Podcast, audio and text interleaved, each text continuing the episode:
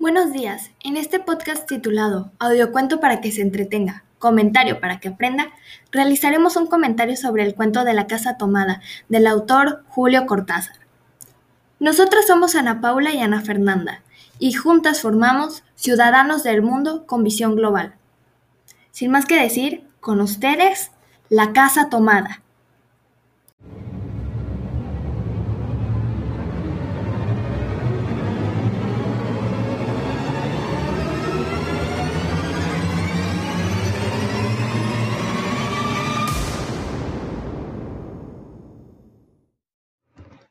Gustaba la casa porque aparte de espaciosa y antigua, hoy que las casas antiguas sucumben a la más ventajosa liquidación de sus materiales, guardaba los recuerdos de nuestros bisabuelos, el abuelo paterno, nuestros padres y toda la infancia.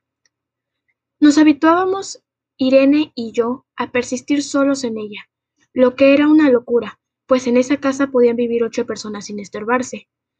Hacíamos la limpieza por la mañana, levantándonos a las siete y a eso de las once yo le dejaba ir en las últimas habitaciones por repasar y me iba a la cocina. Almorzábamos a mediodía, siempre puntuales. Ya no quedaba nada por hacer fuera de unos pocos platos sucios.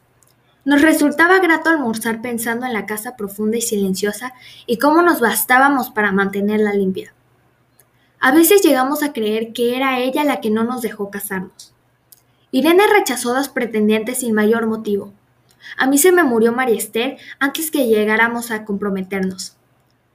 Entramos en los 40 años con la inexpresada idea que el nuestro, simple y silencioso matrimonio de hermanos, era necesaria clausura de la genealogía asentada por los bisabuelos en nuestra casa.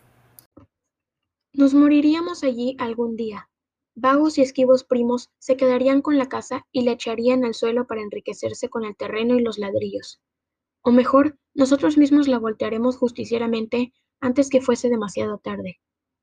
Irene era una chica nacida para no molestar a nadie. Aparte de su actividad matinal, se pasaba el resto del día tejiendo en el sofá de su dormitorio. No sé por qué tejía tanto. Yo creo que las mujeres tejen cuando han encontrado en ese labor el gran pretexto para no hacer nada. Irene no era así. Tejía cosas siempre necesarias. Tricotas para el invierno, medias para mí, mañanitas y chalecos para ella. A veces tejía un chaleco y después lo destejía en un momento porque algo no le agradaba. Era gracioso ver en la canastilla el montón de lana encrespada resistiéndose a perder su forma de algunas horas. Los sábados iba yo al centro a comprarle lana. Irene tenía fe en mi gusto, se complacía con los colores y nunca tuve que devolver madejas. Yo aprovechaba esas salidas para dar una vuelta por las librerías y preguntar vanamente si había novedades en literatura francesa. Desde 1939 no llegaba nada valioso a la Argentina. Pero es de la casa que me interesa hablar, de la casa y de Irene, porque yo no tengo importancia. Me pregunto qué hubiera hecho Irene sin el tejido. Uno puede releer un libro, pero cuando un pullover está terminado no se puede repetirlo sin escándalo. Un día encontré el cajón de abajo de la cómoda de alcanfor lleno de pañoletas blancas, verdes, lila. Estaban con naftalina, apiladas como en una mercería. No tuve el valor de preguntarle a Irene qué pensaba hacer con ellas. No necesitábamos ganarnos la vida. Todos los meses llegaba plata de los campos y el dinero aumentaba. Pero a Irene solamente le entretenía el tejido. Mostraba una destreza maravillosa y a mí se me iban las horas viéndole las manos como erizos plateados, agujas yendo y viniendo, y una o dos canastillas en el suelo donde se agitaban constantemente los ovillos. Era hermoso. ¿Cómo no acordarme de la distribución de la casa? El comedor, una sala con gobelinos, la biblioteca y tres dormitorios grandes que daban en la parte más retirada, la que mira hacia Rodríguez Peña. Solamente un pasillo con su maciza puerta de roble aislaba esa parte del ala delantera donde había un baño, la cocina, nuestros dormitorios y el living central, al cual comunicaban los dormitorios y el pasillo. Se entraba a la casa por un zaguán con mayólica y la puerta cancel daba al living, de manera que uno entraba por el zaguán, abría la cancel y pasaba al living. Tenía a los lados las puertas de nuestros dormitorios y al frente el pasillo que conducía a la parte más retirada. Avanzando por el pasillo, se franqueaba la puerta de roble y más allá empezaba el otro lado de la casa, o bien se podía girar a la izquierda, justamente antes de la puerta, y seguir por un pasillo más estrecho que llevaba a la cocina y baño. Cuando la puerta estaba abierta, advertía uno que la casa era muy grande, si no, daba la impresión de un departamento de los que se edifican ahora, apenas para moverse. Irene y yo vivíamos siempre en esta parte de la casa. Casi nunca íbamos más allá de la puerta de roble, salvo para hacer la limpieza, pues es increíble cómo se junta tierra en los muebles. Buenos Aires será una ciudad limpia, pero eso lo debe a sus habitantes y no a otra cosa. Hay demasiada tierra en el aire.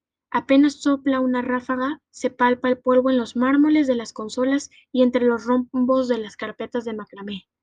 Da trabajo sacarlo bien con plomero. Vuela y se suspende en el aire. Un momento después se deposita de nuevo en los muebles y en los pianos. Lo recordaré siempre con claridad, porque fue simple y sin circunstancias inútiles. Irene estaba tejiendo en su dormitorio. Eran las ocho de la noche y de repente se me ocurrió poner al fuego la pavita del mate.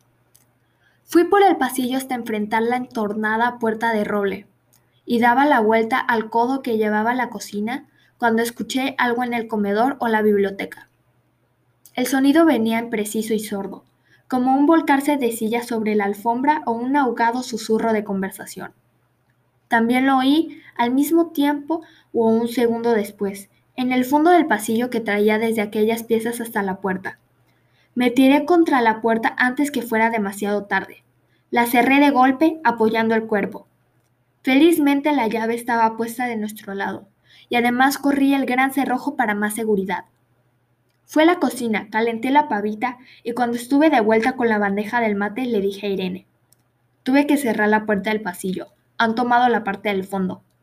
Dejó caer el tejido y me miró con sus graves ojos cansados. ¿Estás seguro? Asentí. Entonces, dijo recogiendo las agujas, tendremos que vivir en este lado.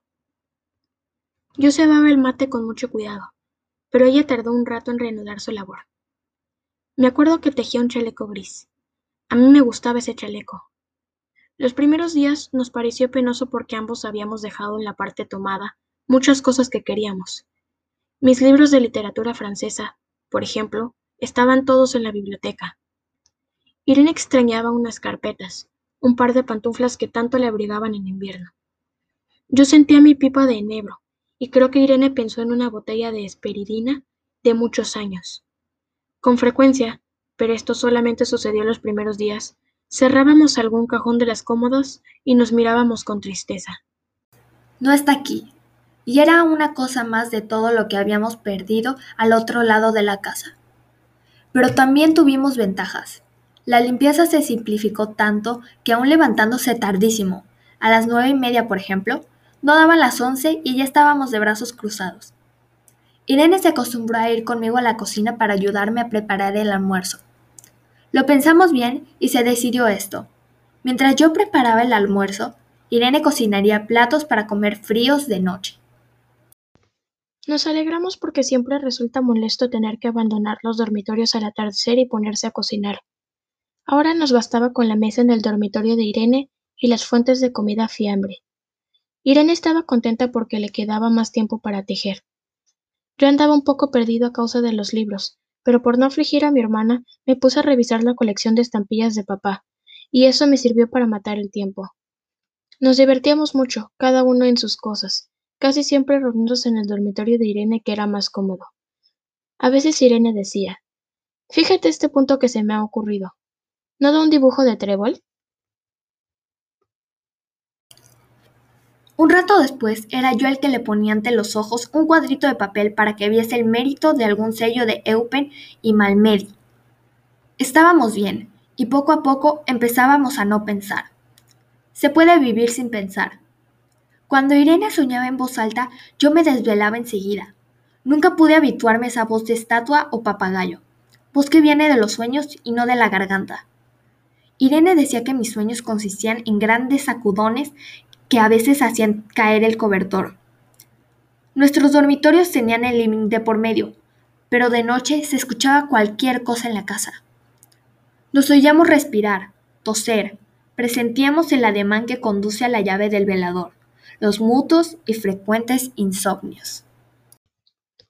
Aparte de eso, todo estaba callado en la casa. De día eran los rumores domésticos, el roce metálico de las agujas de tejer, un crujido al pasar las hojas del álbum filatélico. La puerta de roble, creo haberlo dicho, era maciza. En la cocina y el baño, que quedaban tocando la parte tomada, nos poníamos a hablar en voz más alta o Irene cantaba canciones de cuna.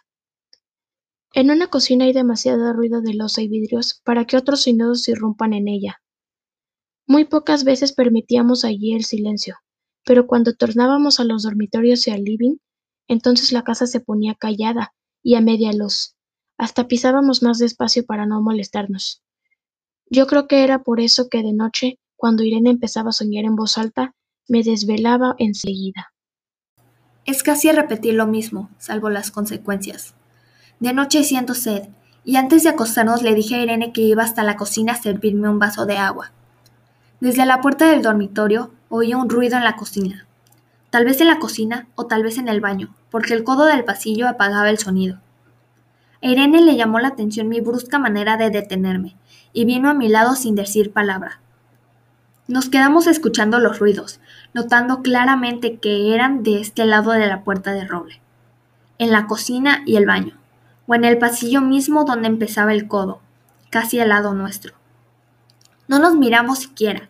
Apreté el brazo de Irene y la hice correr conmigo hasta la puerta cancel, sin volvernos hacia atrás. Los ruidos se oían más fuerte, pero siempre sordos a espaldas nuestras. Cerré de un golpe la cancel y nos quedamos en el zaguán, Ahora no se oía nada. Han tomado esta parte, dijo Irene. El tejido le colgaba de las manos y las hebras iban hasta la cancel y se perdían debajo. Cuando vio que los ovillos habían quedado del otro lado, soltó el tejido sin mirarlo. ¿Tuviste tiempo de traer alguna cosa? le pregunté inútilmente. No, nada. Estábamos con lo opuesto.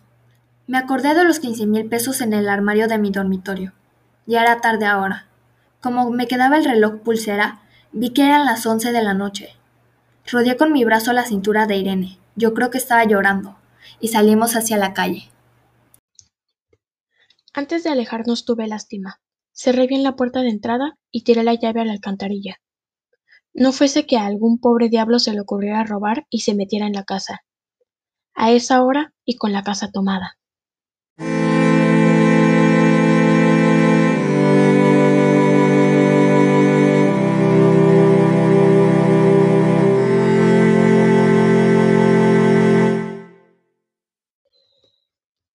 El cuento relata la historia de dos hermanos, Irene y el narrador, los cuales estaban unidos ya que por diferentes cuestiones ellos estaban solteros.